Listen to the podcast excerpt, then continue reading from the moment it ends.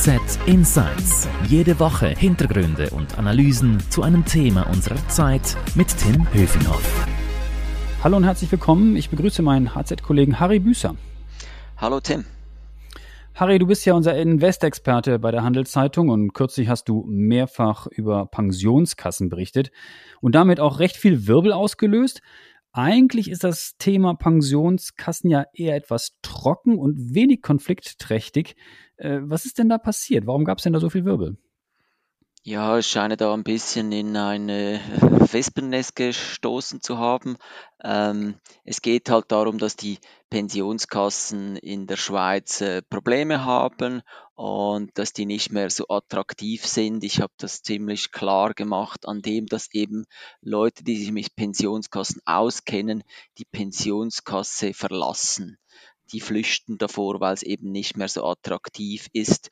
Äh, äh, und das habe ich in der Recherche herausgefunden und quasi öffentlich gemacht, dass Eingeweihte die Pensionskassen äh, verlassen und auch die mhm. Gründe aufgezeigt. Mhm. Da sag mal, bevor wir jetzt in Details gehen, das Vorsorgesystem der Schweiz, die drei Säulen, das wird mhm. ja oft und gerne gelobt, auch vor allem im Ausland. Äh, kannst du vielleicht mal ganz kurz für alle, die sich jetzt nicht so im Kern im Pensionskassen- und Vorsorgethema auskennen, mal ganz kurz vielleicht erklären, äh, was die drei Säulen äh, genau bedeuten? Ja, also das Drei-Säulen-System, das ist ja wirklich auch ein tolles System, das wir haben. Äh, das besteht aus der ersten Säule, das ist äh, ein Umlageverfahren, das heißt, da gibt es einen Vertrag zwischen den Generationen, den alten Pensionierten und den aktiven Arbeitnehmern. Die Arbeitnehmer zahlen ein und das Geld geht mehr oder weniger direkt zu denen, die jetzt pensioniert sind. Das heißt, sie zahlen die aktiven Arbeitnehmer für die Pensionäre. Das ist die erste Säule, die AHV. Dann in mhm. der zweiten Säule ist es das Kapitaldeckungsverfahren. Dort ist eigentlich angedacht, dass man für sich selber spart, für sein eigenes Alter. Also nicht, dass ich bezahle jetzt für die Rentner, die jetzt da sind als Arbeitnehmer, sondern ich spare jetzt an als Arbeitnehmer für meine Pension. Und dann mhm. die dritte Säule, das wäre noch die private Vorsorge. Äh, da gibt es ja eben zum Beispiel die, die, steuerbegünstigte Säule 3a, wo man jedes Jahr äh, einen bestimmten Betrag einzahlen kann, also fast 7000 Franken pro Jahr. Mhm. Das ist dann mhm. steuervergünstigt. Okay. Und äh, die Probleme, die du gerade am Anfang beschrieben hast, die beziehen sich dann auf welche Säule? Ja, die beziehen sich äh, vor allem auf die, also haben auch die AV hat Probleme, aber was ich beschrieben habe, ist insbesondere die zweite Säule, die Pensionskasse. Die, mhm. wie ich vorher geschildert habe, ist die angedacht worden als ein Kapitaldeckungssystem. Also ich spare für, mir, für mein eigenes Alter. Inzwischen ist das leider ein bisschen verkommen zu einem, zu einer Umlagemaschinerie. Das meine Beiträge, zumindest die Rendite von meinen Beiträgen in die Pensionskasse, die gehen zum Teil an die heute pensionierten Menschen. Das heißt, wenn Pensionskasse vielleicht 10% Rendite macht mit meinem äh, Vermögen, das da eingezahlt ist oder mit ihrem Vermögen, dann geht zum Teil nur ein Fünftel dieser Rendite an mich. Also anstatt mhm. 10% kriege ich nur 2%. Mhm. Und woran liegt das? Wegen der tiefen Zinsen? Das liegt einerseits, einerseits an, den, an, den, an den tiefen Zinsen natürlich. Oder gar keine Zinsen gibt es ja nicht mehr. Wir reden ja, von, von tiefen Zinsen. Das stimmt. Ja, es gibt wenig Zinsen, das ist so, oder sogar Negativzinsen. Ähm, aber, aber das ist ein Problem, sicher. Äh, äh, aber das ist jetzt nicht so, das führt ja einfach dazu, dass die Pensionskasse weniger Rendite macht. Aber wenn sie dann trotzdem Rendite macht, dann wird da mir abgezogen was und das wird mir abgezogen, weil eben äh, die, äh, es, es sehr viel mehr Pensionierte gibt als, als, als noch vor ein paar Jahren. Das ist ein Grund. Und zweitens, der zweite Grund ist, dass die äh, sehr viel bessere Bedingungen hatten. Die hatten äh, äh, äh, die Verrentung ihres Vermögens war sehr vorteilhaft. Da gibt es äh, früher war da die Verrentung bei 6,8 Prozent äh, oder sogar noch höher und heute fällt die immer tiefer. Also heute ist es vielleicht so bei 5 Prozent. Was heißt das?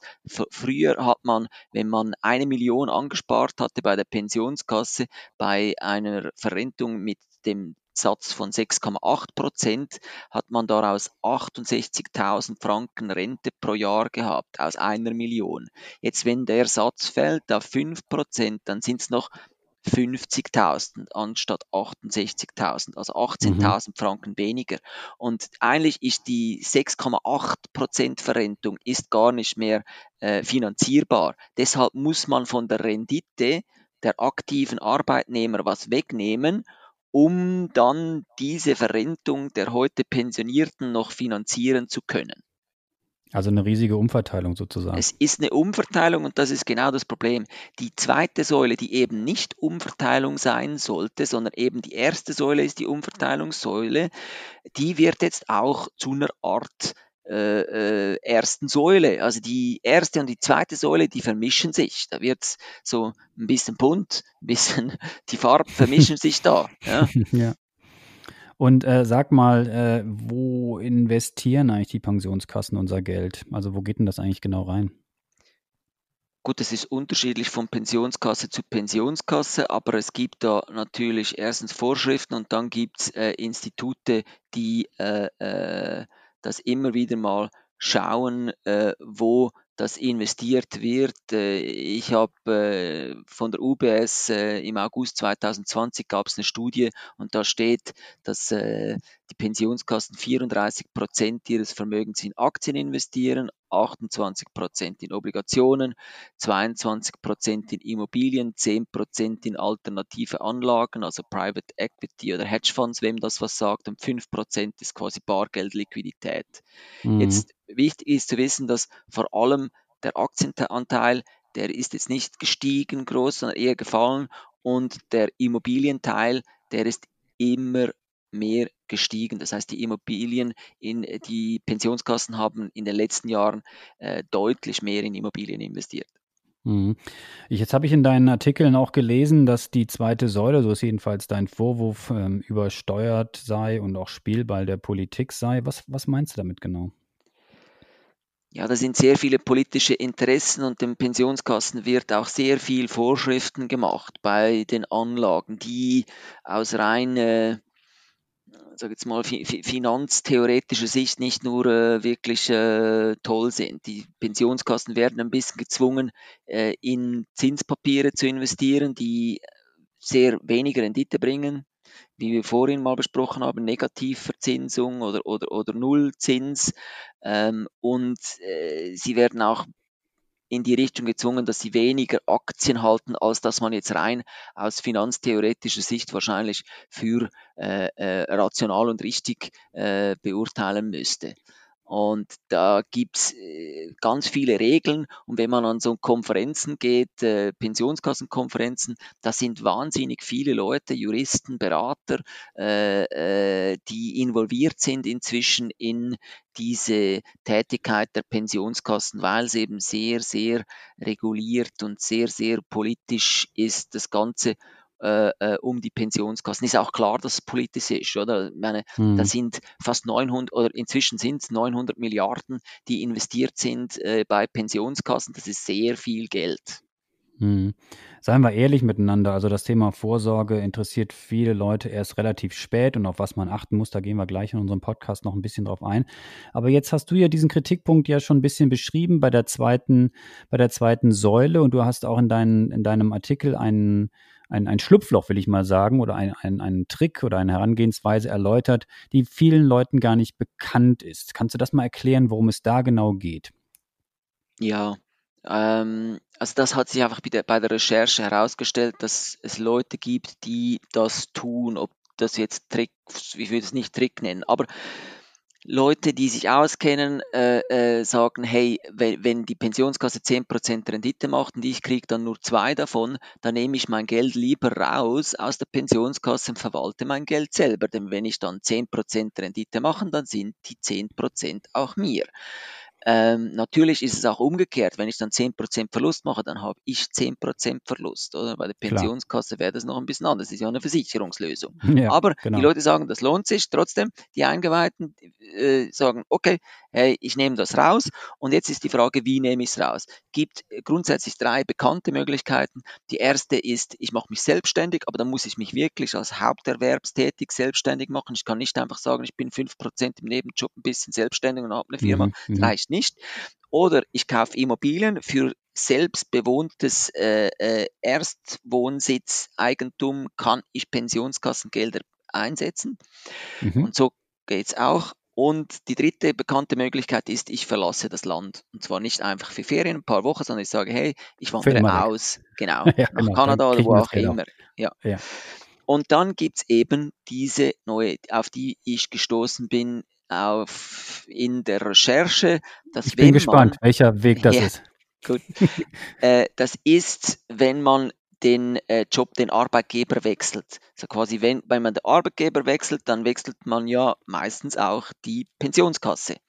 Und Klar. dann fragt die alte Pensionskasse vom alten Arbeitgeber, hey, wohin soll ich das überweisen, das Geld, das da bei der Pensionskasse angespart hast, dann kann man es, wenn man noch keinen neuen Arbeitgeber hat, dann kann man sagen, hey, das kann man eben auch machen, wenn man schon einen neuen Arbeitgeber hat.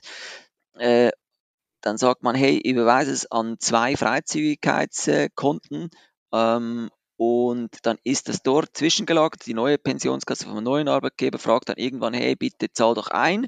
Und dann zahlt man nur das ein, das auf dem einen äh, äh, Freizügigkeitskonto ist und hat dann die Hälfte oder was auch immer, welchen Betrag, wie man das verteilt hat, ähm, hat man dann, äh, besteht dann auf dem Freizügigkeitskonto, bleibt dort. Das ist zwar verboten, das mhm. muss man ganz klar so festhalten. Es ist verboten, wird aber gemacht, weil die Pensionskassen mhm. haben gar keine Handhabe, da etwas äh, zu tun. Sie haben höchstens die Möglichkeit, positive Anreize zu setzen, dass sie sagen, hey, wenn äh, du alles einbezahlst, bevor du nicht alles einbezahlst, äh, äh wenn du Immobilien kaufst, dann helfen wir dir nicht bei der Finanzierung, dann zahlen wir dir nichts, äh, um eine Immobilie zu kaufen. Sie können so positive Anreize setzen, aber sonst gibt es einfach keine Handhabe. Das, darum wird das auch gemacht. Also die Pensionskassen fragen dann auch an, die Pensionskasse vom neuen Arbeitgeber fragt, hey, hast du sonst noch irgendwo äh, Geld? Und dann muss man unbedingt schreiben, ja, man muss wahrheitsgemäß dort das so festhalten, sonst begeht man Urkundenfälschung. Mhm. also du sagst, es ist verboten, dann ist es ja doch kein richtiger vierter Weg, oder? Dann bleiben eigentlich nur die anderen drei Möglichkeiten wie gesagt, es gibt äh, Leute, die das tun und Leute, die sich auskennen und das ist, äh, wird getan und äh, hm. Was sind denn die Folgen davon? Also gut ist es ja für das eigentliche, für die eigentliche Idee des Systems ja nicht. Also es schmälert ja dann äh, die, die, die, äh, die gesamte Summe, die im System zirkuliert sozusagen. Das schadet ja den Pensionskassen. Das kann man so sehen, ja, es schadet der Pensionskasse. Auf der anderen Seite, äh, es ist ein Zwiespalt, oder? Richtig, was du sagst, Tim, sehr guter Punkt, finde ich auch. Auf der anderen Seite muss man sagen, als die Pensionskasse äh, äh ins Leben gerufen wurde, äh, ich glaube, es war 1985, als dann endlich die Pensionskasse, damals dauerte recht lang politisch, bis das dann wirklich zustande kam. Ähm, da war das eine Sache, wo man sich gefreut hat, wo man gesagt hat, yeah, ich, wir haben eine Pensionskasse. Alle waren froh, dass das jetzt da ist, oder viele Arbeitnehmer zumindest waren froh, dass man jetzt eine Pensionskasse hat. Und heute hat sich das geändert. Äh, ich habe mit Leuten gesprochen, die Pensionskasse, das Sparsystem als Grümpel bezeichnen, eben weil es äh, nicht mehr so, man, man ist nicht unbedingt mehr gern bei der Pensionskasse mhm. weil das umverteilt wird, weil die Renditen äh, äh, nicht nur so sind, wie man sich erhoffen würde äh, äh, und wie es vielleicht sein könnte, da äh, die Pensionskasse ist von etwas, wo, wo, man gern ist, zu etwas geworden, zu einer Institution, wo viele eben eigentlich raus wollen. Das mhm. kann ja nicht gut sein. Da muss man einfach auch mal die Ohren aufmachen und sagen, hey, da stimmt doch was nicht. Was sollte sich denn ändern? Also was, was, müsste, was müsste passieren? Sollte es weniger Kassen geben? Müssten die effizienter geführt werden? Oder was, was wären Vorschläge, die debattiert werden? Ja, also einen gewichtigen Vorschlag, äh, den es gibt, der im Raum steht, äh, ist der, den du erwähnt hast. Also in der Schweiz, die Schweiz ist ja nicht riesig, aber wir leisten uns 1500 Pensionskassen. Also 1500 Pensionskassen heißt, es braucht für jede Kasse braucht es jemand, äh, der auswählt, wo sollen wir investieren, welche Fonds kaufen wir, welche Aktien, welche Obligationen. Und das ist also das ist einfach, das, ich muss es so bezeichnen, ich finde, das ist absurd, 1500 Pensionskassen für so ein kleines Land. Ich habe Vergleich gemacht und geschaut, hey, äh, welche Institutionen verwalten auch ungefähr 900 Milliarden äh, Franken. Habe dann zuerst geschaut, was kostet uns nur die Verwaltung, also Hegen und Pflegen äh, des Pensionskassengeldes, das da ist, diese 900 Milliarden und möglichst intelligent investieren, so dass mehr daraus wird aus diesem Geld, dass da äh, äh Gewinne gemacht werden. Was kostet uns das, dieses Hegen und Pflegen dieses Geldes? Es ist über 4 Milliarden Franken, dass uns das kostet. Mhm. Dann habe ich versucht zu vergleichen, okay, wer verwaltet auch 900 Milliarden? Bin dann zuerst mal habe ich einfach gesagt, oh gut, die Schweizer Nationalbank hat auch ungefähr 900 Die Milliarden. haben auch viel, genau. Genau, die haben ungefähr den gleichen Betrag, also sogar ein bisschen mehr vielleicht noch, aber nur äh, wenig mehr. Ähm, und habe geschaut, ja, was kostet das, das die Verwaltung und habe dann gesehen, die gesamten Betriebskosten der Nationalbank sind 400 Millionen. Und das heißt, die Verwaltung des Geldes ist der kleinste Teil, das ist kaum mehr als 40 Millionen. Also das heißt, das ist, das ist äh, ein Hundertstel von dem, was, was uns die Verwaltung des Vermögens bei den Pensionskassen kostet. Jetzt kann man sagen, okay, die SNB ist vielleicht nicht so ganz der richtige Vergleich, weil die haben andere Ziele äh, äh, als jetzt äh, die äh, Pensionskassen haben. Da habe ich weitergeschaut, habe ich geschaut, okay, die UBS hat auch ungefähr im Asset Management, also im, im Vermögensverwaltungsgeschäft, haben die auch etwa 1000 äh, äh, Milliarden, also auch ungefähr ähnlich viel wie die Pensionskassen.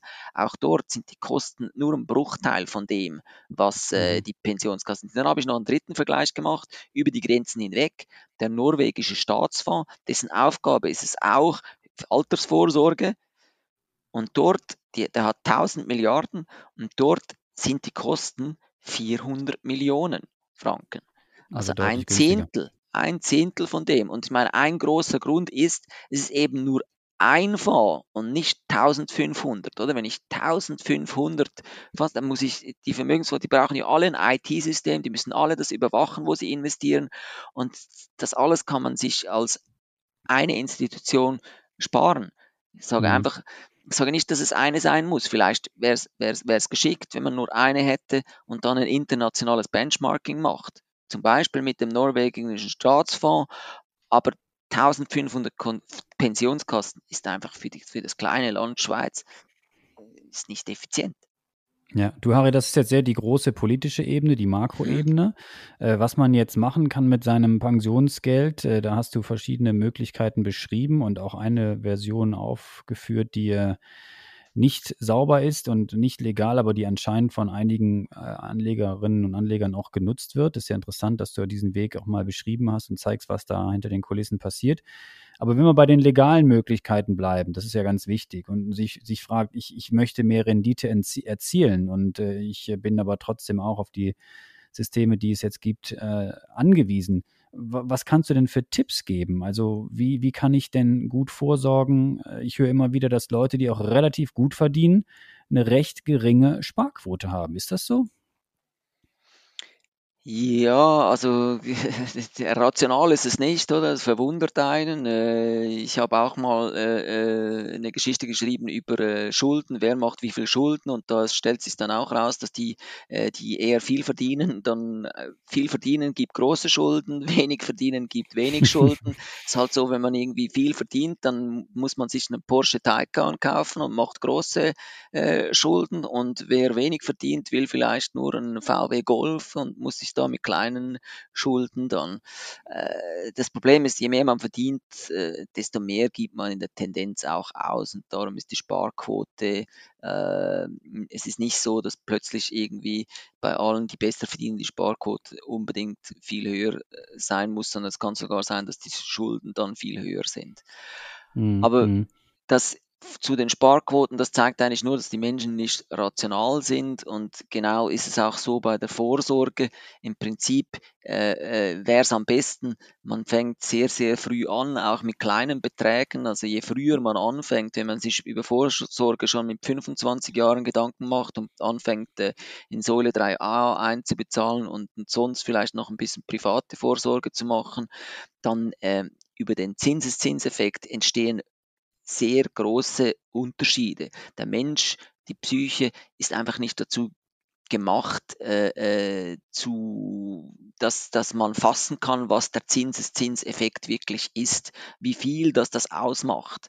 Das ist äh, schwierig, deshalb, äh, wenn, das, wenn das den Leuten mehr vor Augen wären, würden sie viel früher anfangen, mit auch kleinen Beträgen zu sparen, weil am Schluss der mhm. also Zinseszinseffekt also über 30 Jahre früh anfangen, ist riesig. sagst du auf einen. Früh anfangen ist sicher wichtig. Und das Zweite ja. ist, äh, äh, viel in Aktien zu investieren. Rational logisch wäre es mit 25, also im Alter von 25 Jahren, wenn man 40 Jahre Zeit hat bis zur Pension, äh, bis 65, äh, dass man 100% in Aktien investiert. Das wäre rational logisch. Jetzt wiederum ist der Mensch äh, nicht nur rational und logisch, sondern halt äh, auch irrational, äh, macht, äh, macht leider viel dummes Zeug, vor allem wenn es Geld betrifft. Oder? Und wenn ich nicht mehr 25 bin und äh, auf die 50 zugehe oder schon die 50 hinter mir gelassen habe, dann muss ich klar, selbst dann, selbst dann, wenn also alle, die mehr als 15 Jahre äh, äh, Anlagezeitraum haben, könnten eigentlich 100% in Aktien investieren. Mit ziemlicher Wahrscheinlichkeit wäre das im Nachhinein immer die beste Lösung, 100%. Es gibt eben eine Ausnahme, weil eben der Mensch nicht rational ist, ist es, ist es so, dass wenn man in Aktien investiert und sagen wir mal, hat 100.000 Franken dann irgendwann angespart und hat 100 von diesen 100.000 Franken in Aktien investiert, dann kann es und wird auch irgendwann so sein, dass man 40.000 Franken verliert. Das heißt, man hat 100.000 gehabt und zwei Monate später hat man nur noch 60.000. Und das muss man aushalten können. Und man kann sich das dann so sagen, ja, ist ja easy, es wird dann wieder mehr. Aber wenn es dann wirklich passiert, halten es eben die meisten Menschen oder viele Menschen halten es nicht aus. Und nur deshalb gilt es den Menschen eben nicht unbedingt zu empfehlen, das zu tun, was rational richtig wäre, sondern das, was sie psychisch aushalten. Da gibt es auch Tests im Internet, wo man schauen kann, wie ist eigentlich, äh, wie bin ich da äh, psychologisch aufgestellt, was halte ich aus und was nicht. Und dann muss man vielleicht mit der Aktienquote ein bisschen runter, weil man eben nicht aushält, dass dann plötzlich 40.000 von den 100.000 weg sind. Dann investiert man vielleicht nur 60 Prozent in Aktien oder so. Harry, ganz herzlichen Dank für deine Insights. Ich bin gespannt, wie das weitergeht. Es gibt ja viel Druck auch auf die Pensionskassen und äh, das Thema ist auch weiterhin sehr gefragt. Äh, alle Infos und Analysen zum Thema gibt es von dir und von meinen Kolleginnen und Kollegen natürlich ständig auf handelszeitung.ch. Und wenn Ihnen unser Podcast gefallen hat, dann äh, freuen wir uns natürlich, wenn Sie uns abonnieren und weiterempfehlen. Wenn Sie uns äh, loben wollen oder tadeln wollen, das ist natürlich auch erlaubt, dann schreiben Sie uns doch einfach an podcast.handelszeitung.ch. Ich wiederhole das nochmal, podcast.handelszeitung.ch. Danke möchte ich noch sagen zum Abschluss an unseren Podcast-Produzenten Carlo Ladi und ich möchte Werbung machen für die Podcasts meiner Kollegen. Da haben wir einmal HZ Upbeat, alles über Startups von Stefan Meyer und wir haben den Podcast mit dem Titel Schöne neue Arbeitswelt von meiner Kollegin Melanie Loos. Merci fürs Zuhören, bleiben Sie gesund. Harry, danke dir und bis dann. Bis dann, ciao. HZ Insights